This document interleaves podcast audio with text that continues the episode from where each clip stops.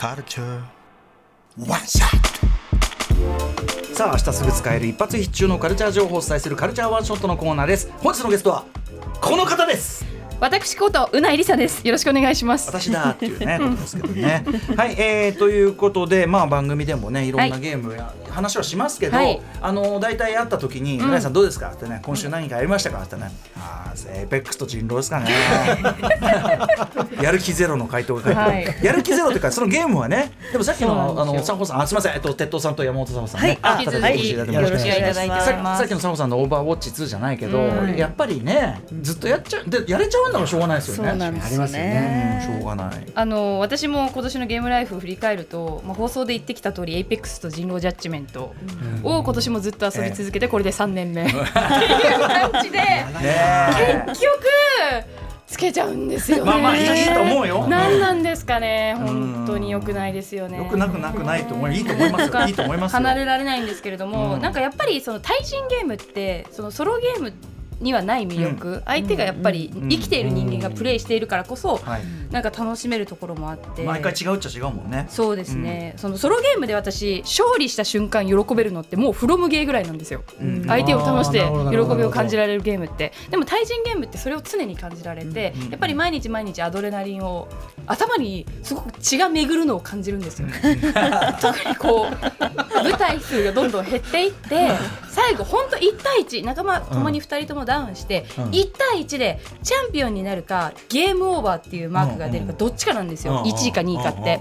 でその時にやっぱりフレンドとプレイしていて1対1で勝った時チャンピオンになるとフレンドからも声がうわーって出るんですよ、よくやったと、うん。その瞬間やっぱり脳みそに血がグワーって出るし一方一方ですよ。2位なのにうん。ゲームオーバーって出るんですよ、うんうんうん。その瞬間のそのフレンドもああうんどんまい、うん。みたいなそのちょっとこう空気がなんですかね、うん。あここ勝てなかったか、うん。打ち合い負けたかみたいな雰囲気、そういうのがこう日々楽しめるのがやっぱりすごくやみつきになっちゃうなって。もう。今の話だけでももう、うん。楽しいいいじゃないっていう。そそれをあなたから取ったらもう脳に血がったねっていう感じなんですが、今日はですね部門に分けて今年楽しめたゲームをいくつかご紹介したいんですけれどもおまず一つベストイントロ部門。ベストイントロ？ロ。タイトルロゴが出るまで最高だった賞。そうまあなんか 聞き方によるとそれ以降はみたいなそんなことないですよね。そこがでもその瞬間が今年のゲーム体験で私マックスなんですよ。マックス。一番良かったゲーム体験。その日のこと忘れない、はい。ファイナルファンタジー16です。ああなるほどなるほど。ね最初の方でねもう言ってましたもんね。あの発売日にアトロクでも最速レビューさせていただいたんですけれども、あの日が今年一番のゲーム体験だったのは本当に間違いないです、うんうん。だからあの瞬間だけを切り取れば私のゲームオブザイヤーは間違いなく「ファイナルファンタジー16」なんですけれども、えやっぱりタイトルが出るまでの物語の展開とバトルシーンの切れ目ない作りが本当に秀逸だった、あのあれ出てからスクエニの株価すごい上がったんえですよっていうところもあったりやっぱりあの体験版みんな遊んでみて、うんうん。これは対策になるぞと感じたのは間違いなかったと思うんさですけれども。あうんあーあのビズスクエアっていう番組をやってるんです。けれどもごめんなさい。ごめんなさいでやっぱりですね冒頭2時間で登場するキャラクターたちの魅力がすごく際立っていましたし以降出てくる脇を固めるキャラクターも主役を空レベルで本当に素晴らしいキャラクターたちだったんですよね。で私 RPG に求めるのってやっぱり物語。フうんァイナルファンタジー10で RPG に目覚めてそこから物がゲームが描く物語の魅力っていうのをすごく感じていたので、はいその最速レビューの時にも FF10 に並ぶかもしれないもしかしたら超えるかもしれないっていう話をしたんですけれども、ただですね面白い展開は前半に集中していたなというのがトータルプレイしてみての感想ではありました。汚。いな。なるほど。FF10 は後半に向けて物語をどんどんこう紡いでいってくれたんですけれども、16はどちらかというと前半にすごく盛り込まれていたのでその点が若干違ったかなという意味でやっぱり私の RPG ベストは「ファイナルファンタジー10」ではうんあったんですよね。うん。という意味でベストイントロ部門は「ファイナルファンタジー16」なるほど。でしたさすが。はい。あともう一つベストエンタメ部門。ベストエンタメ部門。エンタメ配信が盛り上がった賞でああなるほど。スイカゲームと言いたいところなんですが今年はオンリーアップだったなと。あー。オンリーアップはい、テトさんプレイされました？僕はちょろっとやりました。が登っていくゲームですね。ただただひたすら上を目指せ。ひたすら細い道だったり歩きにくい場所だったり高低差のあるところだったりジャンプしないと飛び移れないところに飛び乗ってどんどんどんどん地道に上に登っていくんですけれども、すっごい時間かかるんですよ。うん。普通にプレイしても多分ミスなくプレイしても本当に12時間とかかかっちゃうぐらいすごく大変なゲームなので1時間慎重に慎重に登っていったのにある一つの操作ミスでゼロに全部戻される。ゼロ？ゼロ。に？地上に落ちるんですよ。あのジョン・ウィック4のあの階段みたいなもう最そう初ですね。途中でこうあ、うん。そこで止まれないの？っつったらまた転がっていくみたいな、う踊り場からちょっとちょっと力つけて動いてましたよ。自分でやってるよねみたいな感じで本当に下まで落ちちゃうんですよね。そう。で落ちた瞬間本当にプレイヤーをあお煽るかのような愉快な音楽が流れるんですよ。え何これみたいな。1時間頑張ってきたのにこんな煽る音楽かけるみたいな感じが見てる視聴者さんも一緒にこうちょっとわらわらわらわらわらみたいな感じでこう一体感。誰が配信しても誰がプレイしてもだみんなを楽しませることができるゲームだったなという意味で。当然到達すれば到達感たるやそう。うん。まあ私はクリアできなかったんですけどあーでももう俺の悪夢だよ。悪夢ですよ。悪夢だよいやこんなの。歌丸さんやってほしいな。やだよ。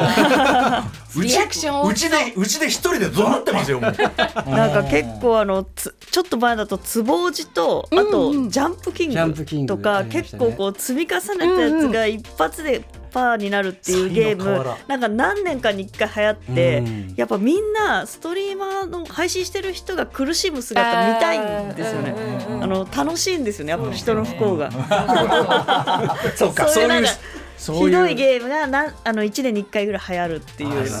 楽しんでもらってるのも結局嬉しいんですよ、ね。まあまあ確かにそうですね。それを見せてるみたいなところもちょっとあったりもする。うわ辛いわ今がめリアクションがね。やだわ。そういう意味でベストエンタメ部門がオンリーアップ。だけどゲームオブザイヤー2023はバイオハザード RE4 でした。おーへやっぱりバイオ4は私にとっての人生のベストゲームなので。ーずっとねフォ4の RE なんてそうリメイクはちょっと納得いかないと思ってたんですけど、ただや RE シリーズ名作、まあ、特に RE2 とか名作で、もう本当に期待に応えてくれたなというか、うん期待を上回った。えやっぱり一度プレイしたことのあるゲームって内容も分かってるしどんなステージが来るかも分かっているから、えうん。ある程度想定できちゃうんですけど、うん。それを知った上であえてオリジナルプレイヤーを楽しませる要素をたくさん盛り込んでくれて初めてやる人ももちろん面白いけど、うんどうせこうなるだろうと思ってる人こそそうなんですよ意外に、あオリジナルはこの建物破壊されなかったのに、うんうん。じゃあそこに行こうと思ったあらのリメイクでは塔のところがあったね。リメイクでは登りきったら崩れるとか、はい。うわ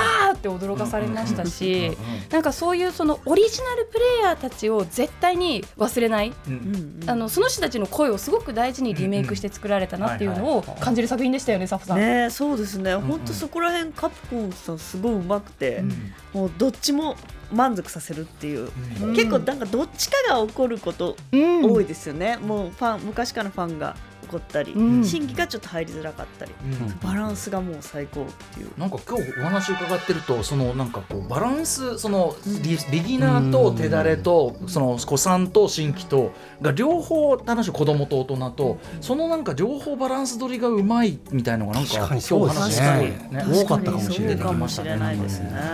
やっぱ実力というねはい感じですかね。バイオハザード RE4 面白かったです。うん、よかった。はい。またあの追加コンテンツまだやってなかったんで、ちょっとサムさんが思い出したんで、もうやってみてください。面。白いんで。うんさあという感じですかね、えー、お時間になってまいりうないうないさんからお知らせ事などありますか？ありません。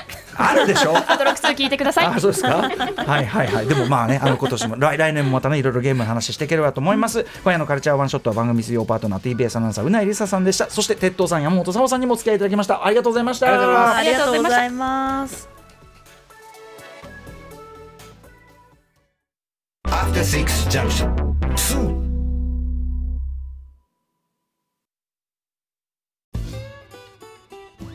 毎週月曜から木曜朝8時30分からお送りしているパンサー向井のフラット向井さん不在の木曜日を担当するヤーレンズのデイジュンの之介とどうも落合博満です。違います。奈良原正樹です。各週木曜日はヤーレンズのフラット。